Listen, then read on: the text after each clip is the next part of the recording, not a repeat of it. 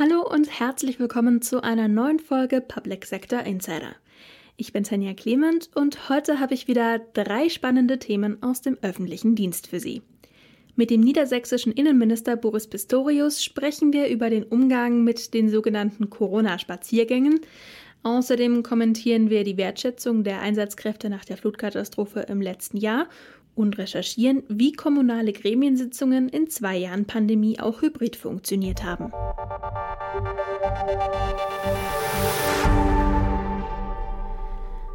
In Deutschland darf jede und jeder die eigene Meinung vertreten, auch öffentlich auf der Straße, solange die entsprechende Demonstration auch angemeldet wurde. Untersagen können die zuständigen Stellen diese Versammlungen nur dann, wenn entsprechende rechtliche Gründe oder richterliche Beschlüsse dagegen vorliegen. Vor Corona galt das vor allem dann, wenn verbotene Parteien oder Vereine involviert waren. Mittlerweile aber ist ein häufiger Grund für das Verbot von Versammlungen die wiederholte Nichteinhaltung der Corona-Regeln. Auf die Straße gehen Impfverweigerer und Maßnahmengegner trotzdem. Nun aber zu sogenannten Spaziergängen. Wie mit dieser Entwicklung umzugehen ist, darüber spricht unser Chefredakteur Uwe Proll mit dem niedersächsischen Innenminister Boris Pistorius.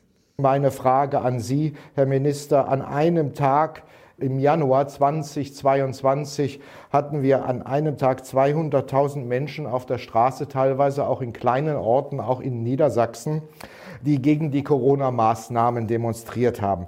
Ohne Zweifel rechte Rechtsextremisten, Esoteriker, Identitäre, Anthroposophen, aber darunter auch völlig normale Bürger, diese diffuse Menge an Menschen auf der Straße, die womöglich noch zunehmen wird. Was haben Sie für Erkenntnisse, was haben Sie für Maßnahmen, für Ideen, wie man dem gegenübertreten könnte? Ja, in der Tat beschäftigt uns das seit geraumer Zeit intensiv. Vor allem jetzt noch mal in den letzten beiden Monaten hat das deutlich zugenommen, das Versammlungsgeschehen. Leider muss man aber feststellen, dass äh, die überwiegende Zahl der Versammlungen im rechtlichen Sinne keine waren, weil sie gar nicht angemeldet worden sind, sondern weil sie als in Anführungsstrichen Spaziergänge deklariert worden sind, was nichts anderes zum Ausdruck bringt, als dass man sich einen feuchten Kehricht um die staatlichen äh, demokratisch legitimierten Regeln für Versammlungen scheren möchte und dass man äh, seine eigenen Rechtsvorstellungen hat. Damit beginnt schon mal das Problem. Jeder kann in Deutschland demonstrieren, jeder kann Versammlungen abhalten, auch spontan. Dann müssen sie als solche kenntlich gemacht werden auf Aufforderung. Dann muss ein Ordner bestellt werden, dann müssen die Regeln eingehalten werden, die jeweils gelten. Aktuell sind es eben das Tragen von Masken zum Beispiel, aber auch anderes. Um das zu unterlaufen, werden diese sogenannten Spaziergänge durchgeführt. Und wer jeder, der sich daran beteiligt, tut das in Kenntnis der rechtlichen Situation. Jetzt zumindest ist das so. Das mag vielleicht im Anfang nicht jedem klar gewesen sein. Jetzt aber ist es das. Und das heißt, das ist schon mal der erste Rechtsbruch, der begangen wird. Von daher kann sich niemand einfach nur darauf herausreden, er sei Bürger und er käme aus der bürgerlichen Mitte und er demonstriere ja nur. Nein, er demonstriert nicht nur. Er demonstriert natürlich aber eben nicht nur, sondern er demonstriert auch seine Ablehnung des Staates und seiner Regeln. Und das können wir uns eben nicht gefallen lassen als Rechtsstaat.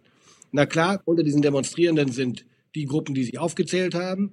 Aber zunehmend lauter und vernehmbarer werden die, die ganz klar zu einem extremistischen Spektrum zu zählen sind.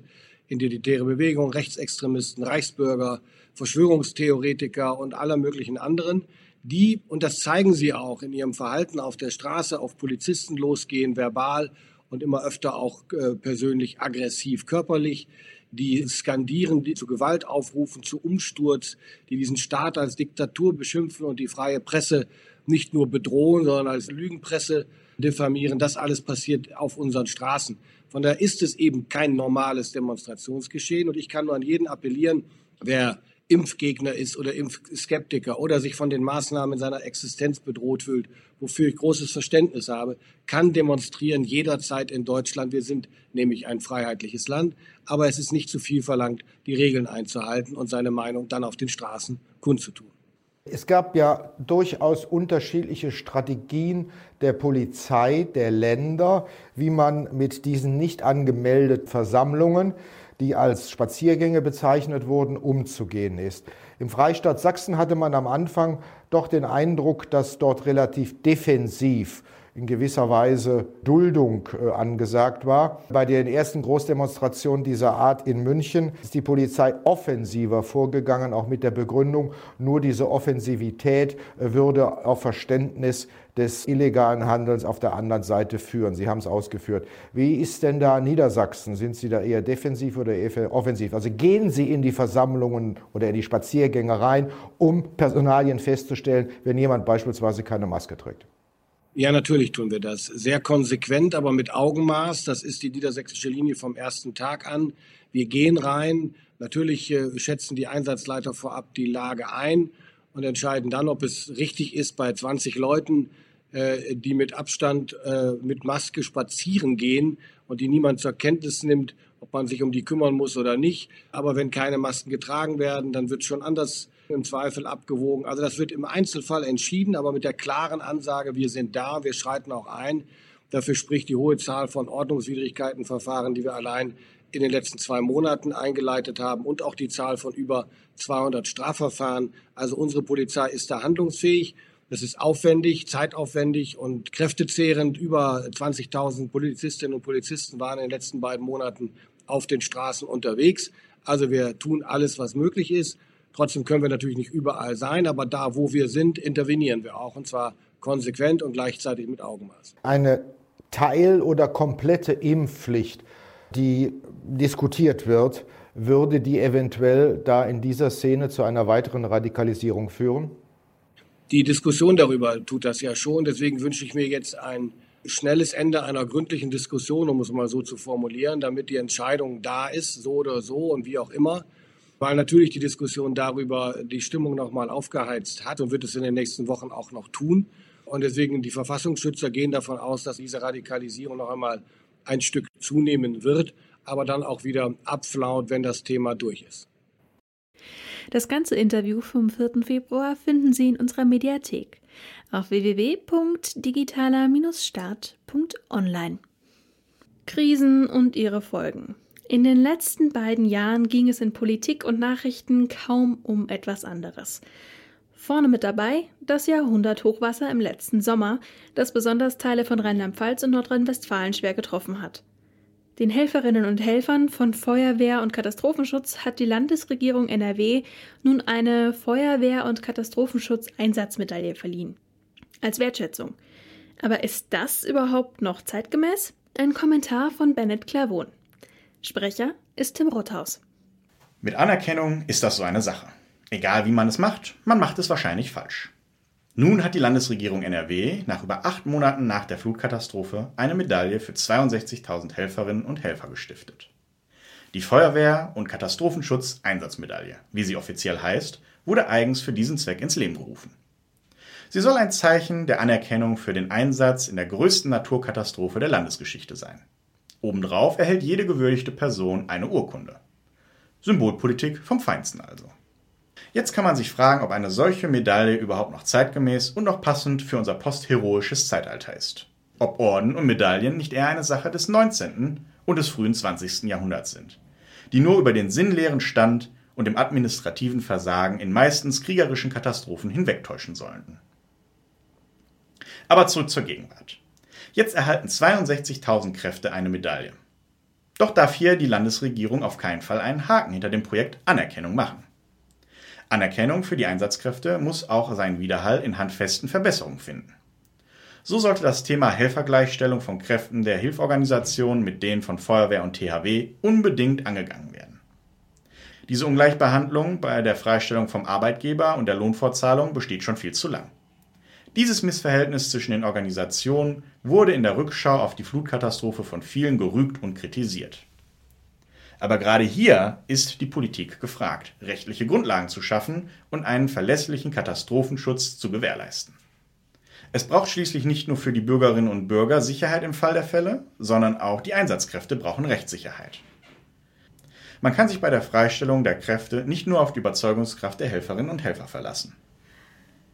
Im Nachgang und vor allen Dingen vor der nächsten Katastrophe muss diese Symbolpolitik der Anerkennung in praktische Verbesserung für viele Einsatzkräfte gegossen werden. Es darf auf keinen Fall nach der Aufbereitung heißen, Verbesserungen gibt es zwar keine, aber schau mal, du bekommst eine tolle Medaille und einen festen Händedruck. Damit wird man den Erwartungen nach Anerkennung nicht gerecht.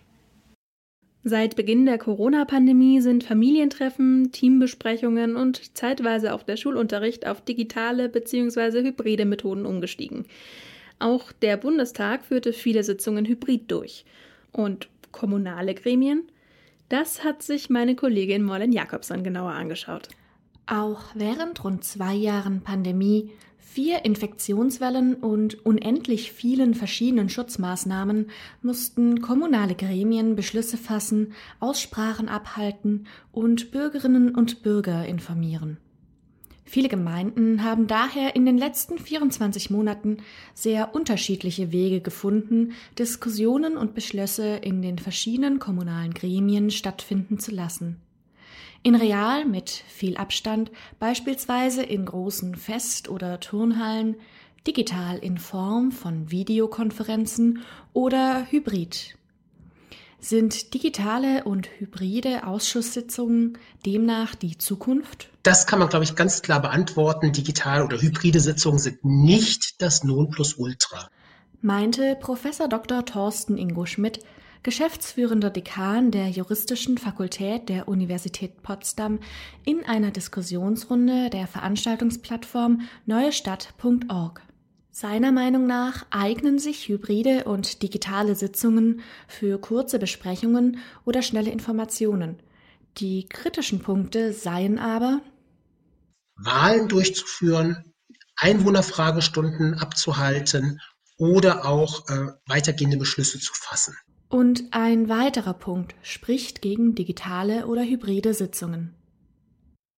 Also die Rechtslage ist in diesem Zusammenhang geradezu als chaotisch zu bezeichnen. Sie unterscheidet sich ja von Land zu Land, zum Teil auch innerhalb eines Landes und äh, ändert sich auch täglich. Ein zentrales Problem scheint mir die Gleichbehandlung der körperlich präsenten und nur digital präsenten Gemeindevertreter zu sein. Das ist sehr schwierig, weil man natürlich als direkt vor Ort präsenter Gemeindevertreter in einer ganz anderen Art und Weise auf den Sitzungsverlauf einwirken kann, als das jetzt im rein digitalen Format möglich ist. Auch in Nordrhein-Westfalen fehlt es noch an Gesetzen, die es den Kommunen möglich machen, hybride oder digitale Sitzungen rechtssicher zu implementieren. Doris Zevenbergen, Leiterin des Büros der Bürgermeisterin der Stadt Ahaus, erläutert. Bislang war es so, dass wir zwar äh, digitale Sitzungen durchgeführt haben, aber die auch nicht mehr Ausschusssitzungen genannt haben, sondern nur ähm, Gremieninformation, weil wir eben diese Beschlüsse da nicht fassen durften. In Herzogenaurach in Bayern hat man sich daher von Anfang an gegen digitale und hybride Sitzungen entschieden, erzählt Dr. German Hacker, erster Bürgermeister der Stadt. Was sind denn Gründe, dass jemand nicht da ist? Jetzt kann jemand erkrankt sein. Ähm, wir hatten einen, einen Fall einer äh, jungen Mutter, ein kleines Kind. Ähm, wir hatten ähm, jemanden, der in, im Landesparlament ist. Wir hatten auch schon mal eine Bundestagsabgeordnete bei uns im Gremium, die äh, hier und da äh, verhindert ist. Ähm, da muss ich aber sagen, ähm, das, ist, das ist dann halt so. Da kann mal jemand nicht. Also es gibt ja auch keinen Anspruch darauf, dass immer alle da sein müssen. Und die Gründe, die die Kolleginnen und Kollegen haben, warum sie nicht da sind, die sind ja auch gut und richtig. Ähm, wenn jemand ein Kind pflegen muss oder einen Erwachsenen pflegen muss oder erkrankt ist, dann soll er sich bitte ausruhen oder sich um die zweite um die andere Person kümmern. Und wenn er im Bundestag ist und in den Abendbesprechungen hat, dann soll er doch bitte nicht zwischen Tür und Angel mit seinem Smartphone mal eben irgendwie an einer Sitzung teilhaben, sondern dann soll er sich auf das konzentrieren, was in dem Augenblick für ihn wichtiger ist. Waren digitale und hybride Ausschusssitzungen demnach nur ein kurzzeitiger Versuch während der Pandemie und haben keine Chance, nachhaltig in den Gemeinden implementiert zu werden? Zumindest in Ahaus könnte man es sich vorstellen, diesen Schritt doch noch zu gehen, meint Doris Zevenbergen abschließend.